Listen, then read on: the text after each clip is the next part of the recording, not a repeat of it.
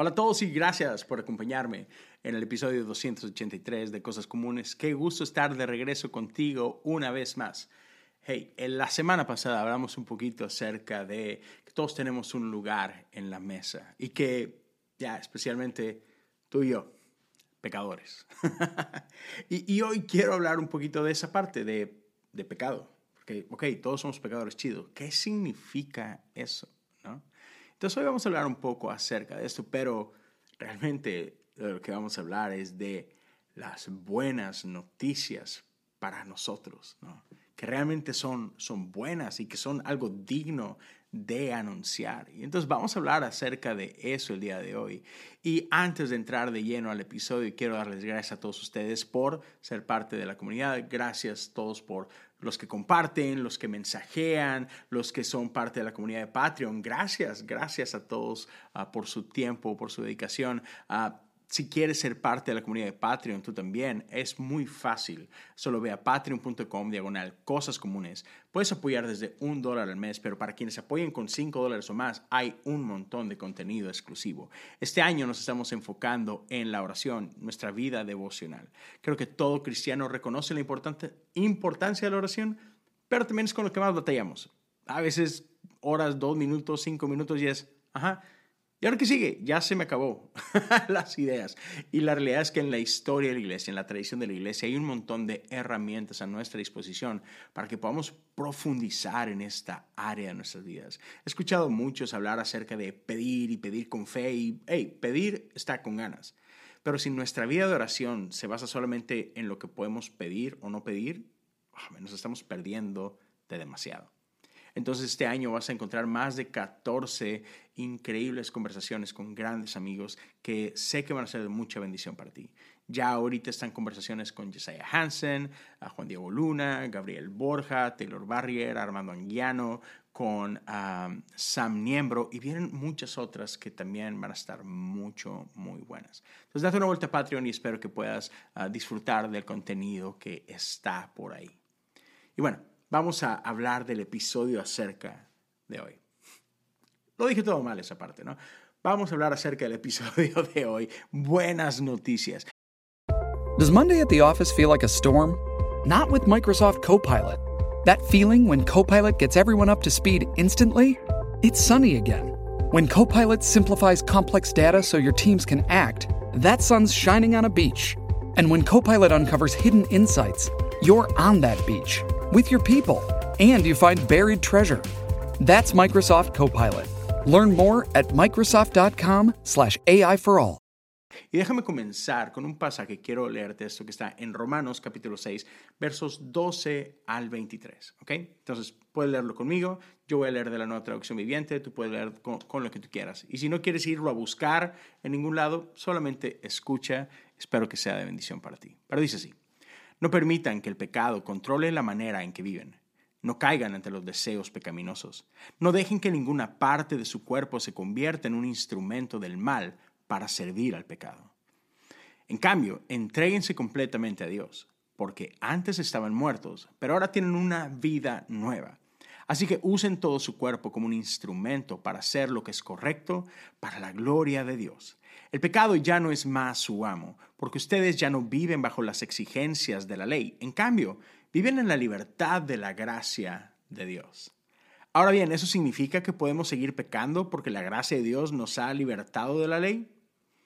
Claro que no. ¿No se dan cuenta de que uno se convierte en esclavo de todo lo que decide obedecer? Uno puede ser esclavo del pecado, lo cual lleva a la muerte, o puede decidir obedecer a Dios, lo cual lleva a una vida recta. Antes ustedes eran esclavos del pecado, pero gracias a Dios ahora obedecen de todo corazón la enseñanza que les hemos dado. Ahora son libres de la esclavitud del pecado y se han hecho esclavos de la vida recta.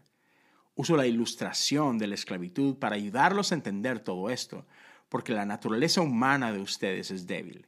En el pasado se dejaron esclavizar por la impureza y el desenfreno, lo cual los hundió aún más en el pecado. Ahora deben entregarse como esclavos a la vida recta para llegar a ser santos. Cuando eran esclavos del pecado estaban libres de la obligación de hacer lo correcto. ¿Y cuál fue la consecuencia? Que ahora están avergonzados de las cosas que solían hacer. cosas que terminan en la condenación eterna. Pero ahora quedaron libres del poder del pecado y se han hecho esclavos de Dios. Ahora hacen las cosas que llevan a la santidad y que dan como resultado la vida eterna. Y escucha esta última parte. Pues la paga que deja el pecado es la muerte, pero el regalo de Dios es la vida eterna por medio de Cristo Jesús, nuestro Señor. Amén. ¿Sabes? El, el, mensaje de Jesús es esto que conocemos como Evangelio, que traducido es buenas noticias, pero no sé si te ha pasado a ti también, que muchas veces parece todo menos buenas noticias. No sé en qué tipo de iglesia creciste, en qué tradición o lo que sea, pero creo que todos nos hemos topado en alguna vez con algún tipo de experiencia donde pareciera que escuchamos cualquier cosa menos algo bueno. Pareciera que a veces ah, nuestra vida de fe está rodeada más de imposiciones o más de no hagas esto, no hagas aquello. O sea, parecieran más restricciones y advertencias que verdaderamente buenas noticias. Entonces, ¿qué es lo que hace este mensaje verdaderamente bueno?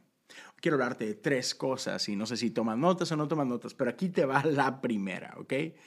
Y lo primero que diría es que no se trata de nosotros.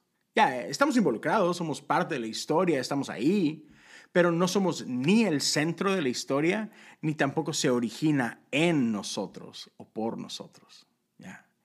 Y esto es uno de los errores más comunes que al menos yo he notado tanto en la iglesia en Estados Unidos como en Latinoamérica. Y es que creo que lo hacemos todo acerca de nosotros. Nos ponemos a nosotros mismos en el centro de la historia. Nosotros pareciera que somos, eh, somos el héroe de la historia o somos el centro o el foco de la historia. Ponemos nuestra necesidad como lo más importante y sin querer sin una mala intención, pero, ¿sabes? Hemos convertido a Dios o a Jesús en un simple instrumento para mi historia. Amén. Entonces, Jesús solamente entra a rescatar el día. Jesús solamente, perdón, Jesús solamente entra a, ¿sabes?, hacer lo que yo quiero. a salvarme a mí, que soy el importante acá, ¿no? Jesús es solo eso, es, se convierte nada más por ahí en un, en un buen personaje, en un gran personaje, pero solo es grande por lo que hizo por mí o lo que va a hacer para mí. Ah, y no sé, e, e, eso hay que tener mucho cuidado con eso. Pero déjame lo digo así. Cualquier mensaje también, ese es otro gran error. Cualquier mensaje que comienza con malas noticias para después movernos a las buenas noticias, ah, ya empezamos mal. Y, perdón, pero no puedo evitar acordarme de cómo hacíamos evangelismo en mi tiempo. No sé si lo sigan haciendo así, pero al menos yo crecí con varias herramientas de evangelización. Ah, entre ellas estaban estos muy famosos tratados chic que no sé si existan todavía. Uh, sí, sí, déjamelo saber en los comentarios. Alguien mándeme alguna foto de, su tratado chic, mándemelo por Twitter o mándemelo por Instagram. Ahí leo Lozano HU y me voy a reír un ratito con eso. Pero sabes, lo que estaba muy chistoso de este tipo de evangelización es que siempre comenzaba con malas noticias. Comenzaba con esta anunciación de lo malo que tú eres Ah, comenzaba con esta pregunta, no sé cuántos recuerden esta, ¿verdad? De que, hey, si algo te pasara el día de hoy, si hoy fueras a morir, ¿qué pasa cuando despiertas? ¿Despiertas en el cielo despiertas en el infierno? ¿Te acuerdas? Y, y los tratados chics siempre iban alrededor de eso. Era, uy, cuidado, estás en peligro, eres una muy mala persona, te mereces el castigo de Dios, pero, hey, buena noticia, Dios te ama y te quiere salvar. Dicen que, ah, ¿en serio? No sé. Y creo que tenemos que tener cuidado con eso. Otra vez, empezar con las malas noticias para hablar de las buenas noticias, ya no, no es una buena estrategia, digámoslo así, ¿no? y mira, pareciera obvio, pero creo que seguido nos tenemos que recordar esto, que el Evangelio se trata de Dios No se trata de ti, no se trata de mí. Tú y yo, como lo dije antes, si entramos después en la historia y somos parte de la historia de Dios, Dios nos quiere involucrar en su historia, pero se trata de Él. Y sabes, ah, lo chistoso en medio de todo eso es que el deseo profundo de parte de Dios es que Él quiere tener una íntima comunión contigo y con toda su creación. Y por más sorpresivo que esto pueda sonar, e, e, esto lo puedes encontrar por toda la Biblia. Además, es uno de los nombres que recibe Jesús. Emanuel, Dios con nosotros. Otra vez, desde el principio, Dios nos creó y creó un jardín para tener comunión con nosotros en ese jardín. Aun cuando fuimos expulsados de este lugar, Dios siempre se estuvo acercando a nosotros, se estuvo revelando a nosotros, nos estuvo buscando hasta llegar al punto en que Él vino, viene y se encarna para habitar con nosotros. Y esa es una buena noticia, amigo, amiga, que el Dios de Israel quiere estar contigo. No, no quiere usarte, no quiere castigarte, no quiere destruirte, Él quiere estar contigo. Y el hecho que Jesús viniera a habitar entre nosotros no es un plan B, ¿sabes? A, causa de un fallido plan A. No, el deseo de Dios siempre fue el de habitar entre nosotros. Te digo, lo puedes ver de Génesis a Apocalipsis. Dios quiere habitar con nosotros. Y ¿Qué tanto anhelaba Dios habitar entre nosotros? Bueno, tanto que no le importó hacerse vulnerable, no le importó hacerse como uno de nosotros, tomar forma de hombre y todo lo que eso implica, sí, arriesgándose aún a las consecuencias de la muerte. Así que Jesús no solamente vino a tener comunión con nosotros en vida, sino vino aún a tener comunión con nosotros en nuestra muerte, transformando de esta forma muerte en solamente una puerta hacia la vida eterna. Esto es parte de estas verdaderas buenas noticias. Déjame, te lo digo de esta forma. Mucho antes de que tú tuvieras cualquier tipo de interés en Dios, Dios ya estaba profundamente interesado en ti e invertido en ti. Lo sepas o no, ¿ok? Dios siempre ha sido parte de tu vida. Es algo que en la iglesia conocemos como gracia preveniente. ya Jesús a través del Espíritu Santo ha venido trabajando en ti para atraerte al corazón de Dios otra vez, esto lo hace aún desde que tú seas consciente de esto. Ya para cuando tú reaccionas a ello, ya para cuando tú ah, despiertas a una nueva vida, ya para cuando tú reconoces tu necesidad de Dios, es porque Él ya ha venido trabajando en ti. Cuando Dios te acerca a su corazón, es por una razón y solo por una razón, para estar contigo. Entonces, esas son buenas noticias.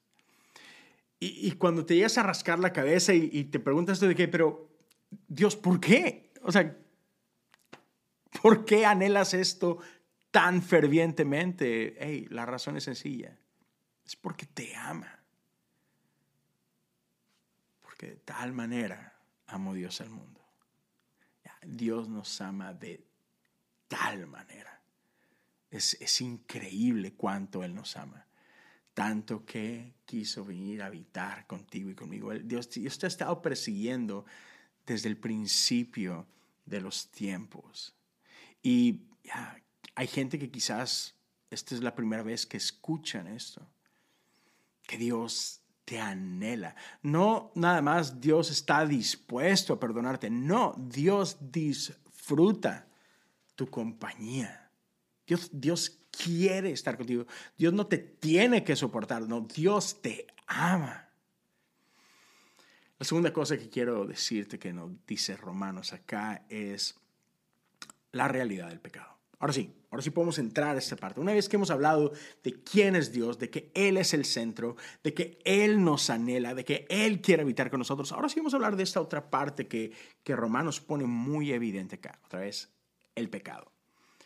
Y es importante que hablemos de esto porque creo que la mayoría de nosotros tenemos una idea equivocada del pecado o hemos tenido una idea equivocada acerca del pecado.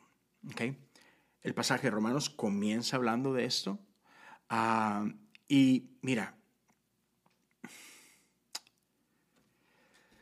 déjame te lo, te lo pongo de esta forma. Hemos caído, creo, eh, en el error, y, esto hablo de, de todos los cristianos, que mucha de mucha de nuestra teología o de nuestra doctrina se ha visto por ahí, no, sé, no sé si decir manchada, si sea la mejor expresión, pero se ha visto influenciada por, por los griegos, por la filosofía griega. Y que es una de estas cosas que, que nos quedó muy, muy pegado ahí, es esta idea de que el espíritu es bueno y que la carne es mala.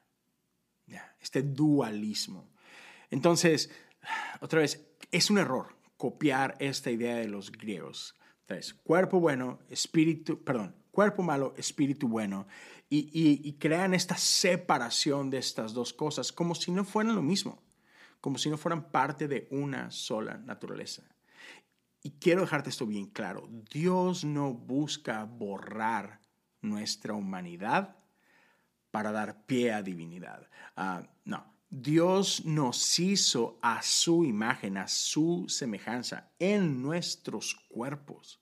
En nuestra humanidad ya reflejamos la divinidad de la Trinidad. Jesús vino, entre otras cosas, para dejarnos claro que nuestra humanidad no es un estorbo para vivir en la plenitud de lo que Dios ha soñado para nosotros. La plenitud de Dios habitó en Cristo Jesús, aquí en la tierra, vestido de carne. Es imposible entender correctamente lo que la Biblia nos habla del pecado sin antes no entendemos lo glorioso del amor de Dios y lo bello que son estas buenas noticias. Es cuando entendemos todo esto, cuando entendemos su belleza, cuando entendemos su plenitud, cuando entendemos la gloria de Dios, que entonces podemos ver el pecado con la luz correcta y entonces podemos ver lo devastador de las consecuencias de esto que la Biblia llama pecado. Pero otra vez, quiero tener mucho cuidado aquí porque si no podemos entonces caer en estas trampas, que creo que muchos hemos caído, donde abaratamos el concepto de pecado o, lo caricaturizamos, ¿sabes? Ah, donde pensamos en pecado simplemente como, ah, las cosas malas que hacemos. Errar en el blanco. ¿Has oído esto? Este, pecado es esta lista de cosas que no deberías de hacer porque Dios se enoja. Nah, no, no, no, no. Pecado es mucho más que esto. La Biblia describe al pecado como un amo brutal, como un esclavizador. Eso suena muy diferente a como normalmente nos pintan y por lo tanto por cómo entendemos lo que es el pecado. Como lo acabo de decir, ah, hemos reducido al pecado una lista de cosas malas que estamos tentados a hacer y que si las hacemos, uy, Dios se va a enojar, por lo tanto hay consecuencias. Y puedo entender por qué quizás nos alejamos de esta idea que nos da la Biblia acerca de un esclavizador.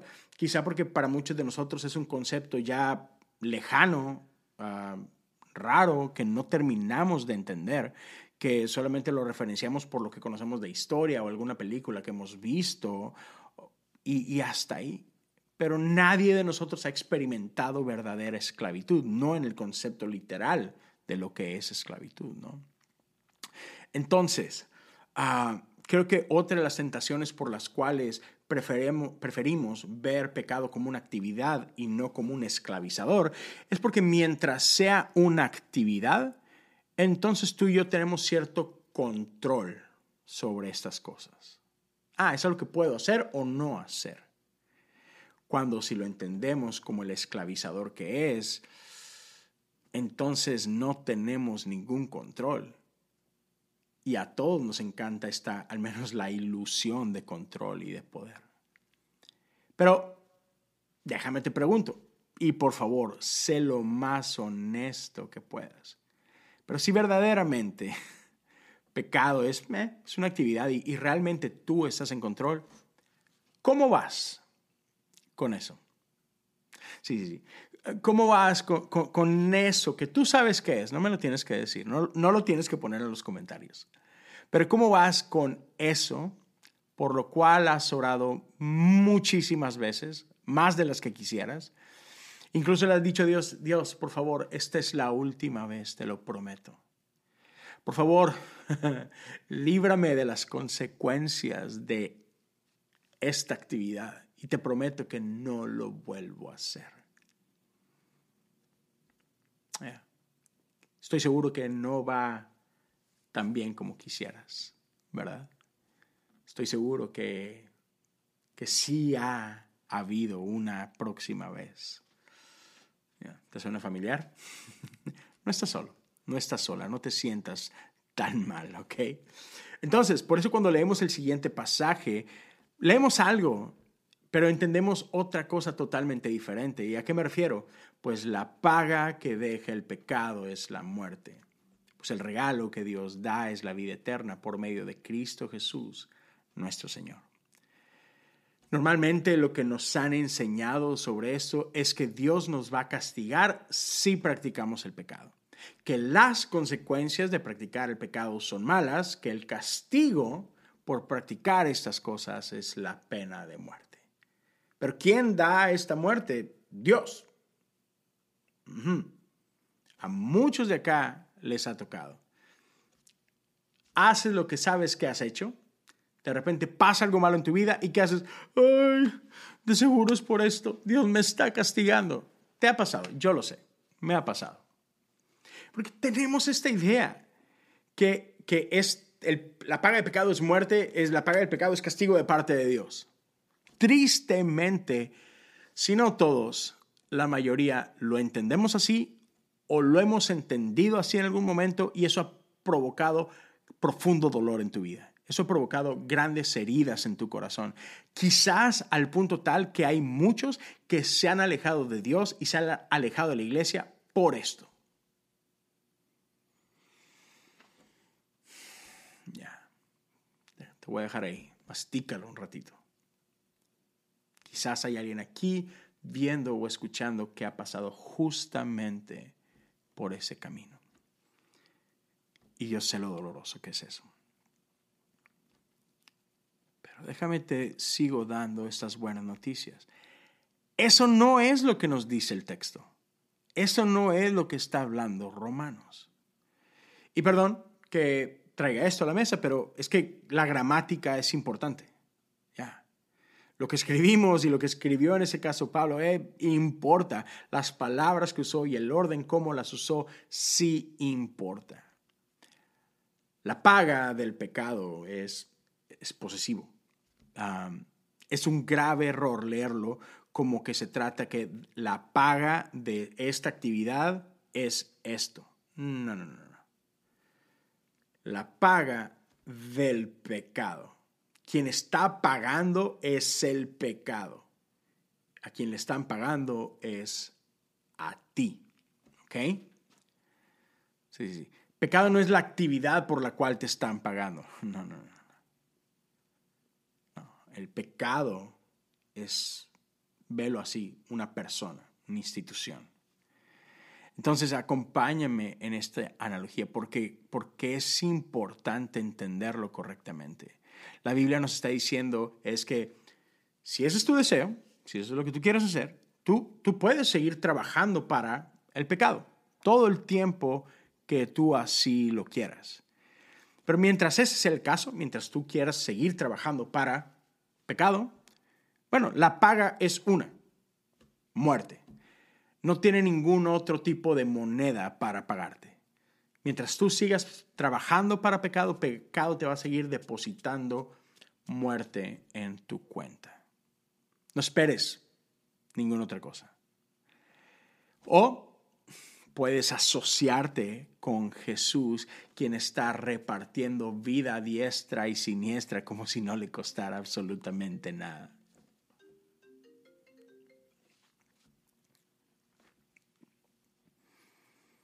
O puedes irte con Jesús, quien está repartiendo vida a diestra y siniestra como si no le costara nada.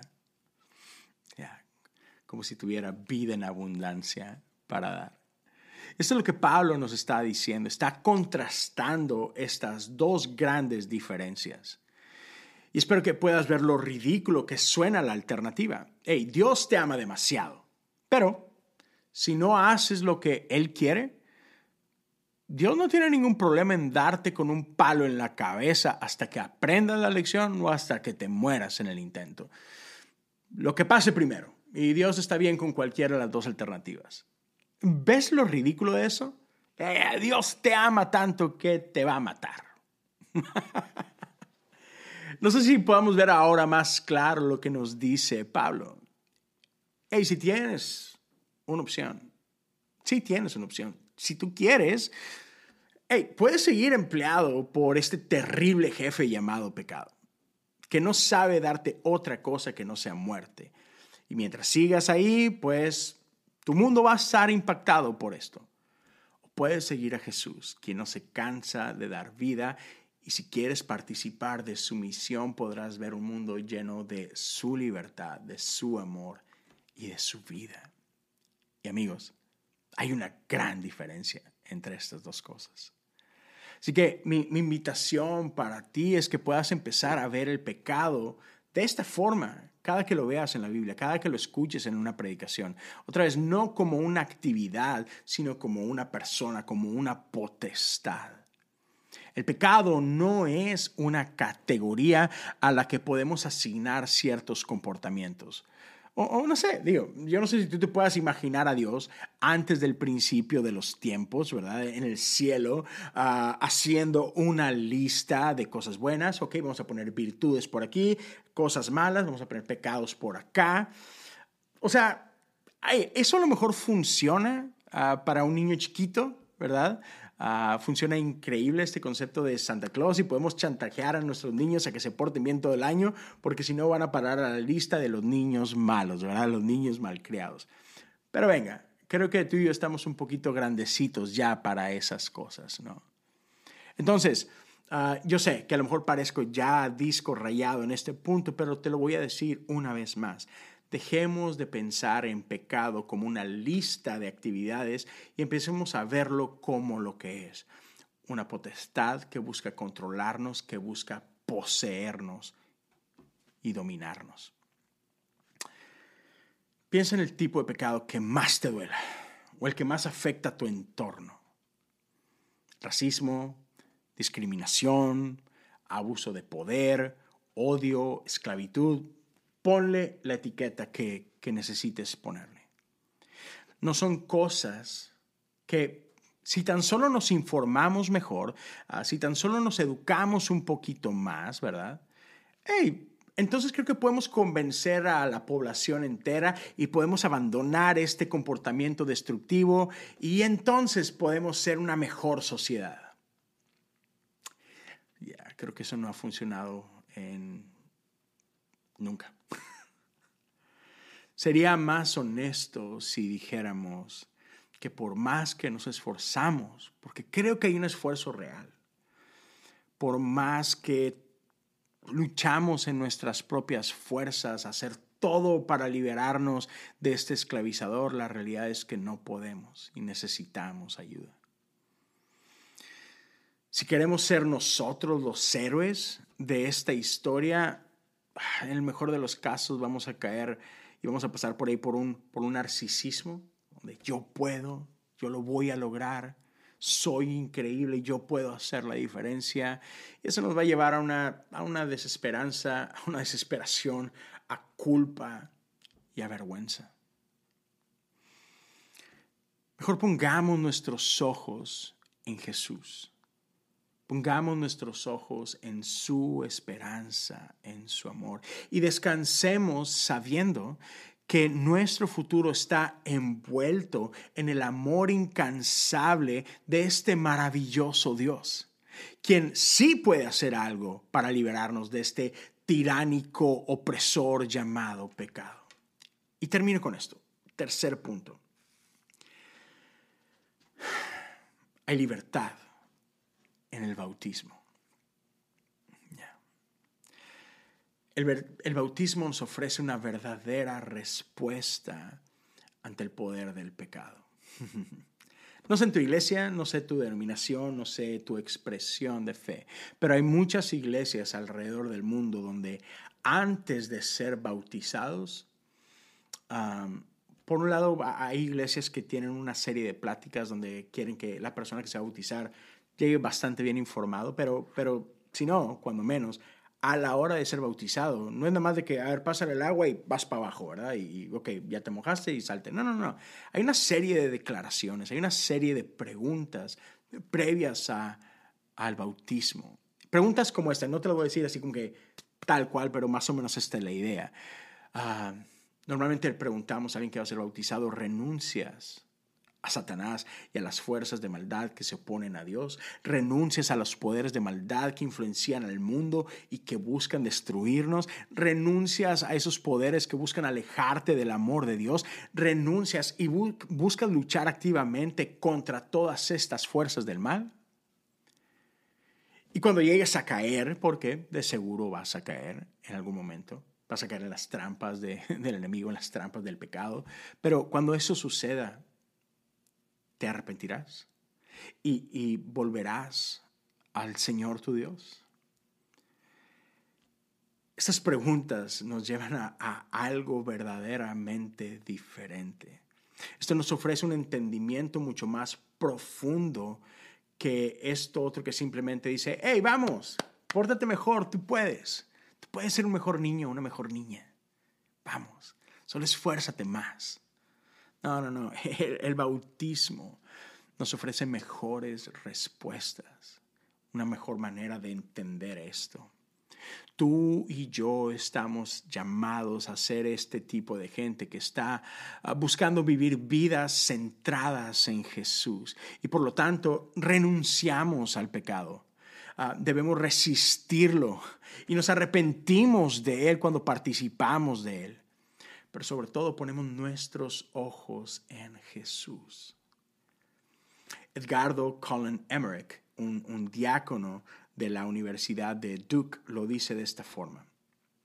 Así como la Trinidad es demasiado luminoso para entenderlo por completo, pensar o tratar de razonar o entender el pecado y la maldad es demasiado opaco. No tenemos que buscar entender al pecado. No hay, no hay mucho que entender.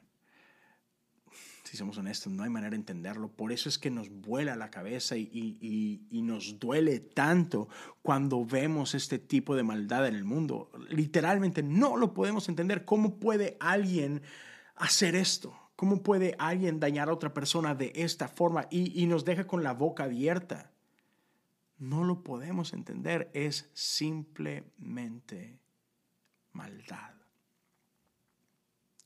Y la respuesta al bautismo no se trata de nuestro esfuerzo. Cuando decidimos ser bautizados, cuando decidimos identificarnos con Jesús y con la misión de la iglesia, lo que estamos haciendo es que estamos declarando quién somos. Estamos dando completo control a Jesús en nuestras vidas. Cuando bajamos en las aguas bautismales, lo que estamos diciendo es que he decidido morir a mí mismo. Y cuando resurgimos de estas aguas bautismales, no es una versión mejorada de mí mismo, no. Nacemos como una nueva criatura en Cristo. Hay una nueva naturaleza en nosotros. Es, es, hemos muerto a quien somos y hemos renacido en el poder del Espíritu de Dios. Y es en este Espíritu que podemos entonces hacer las cosas nuevas, vivir cosas nuevas no en mis fuerzas, sino en las suyas. Ya no le pertenezco a este mundo, ahora le pertenezco a Él. Ya no soy más esclavo de lo que antes era esclavo, ya no soy más esclavo del pecado y de la muerte, ahora soy uno con el Padre. Ya, esas son las buenas noticias, amigo y amiga.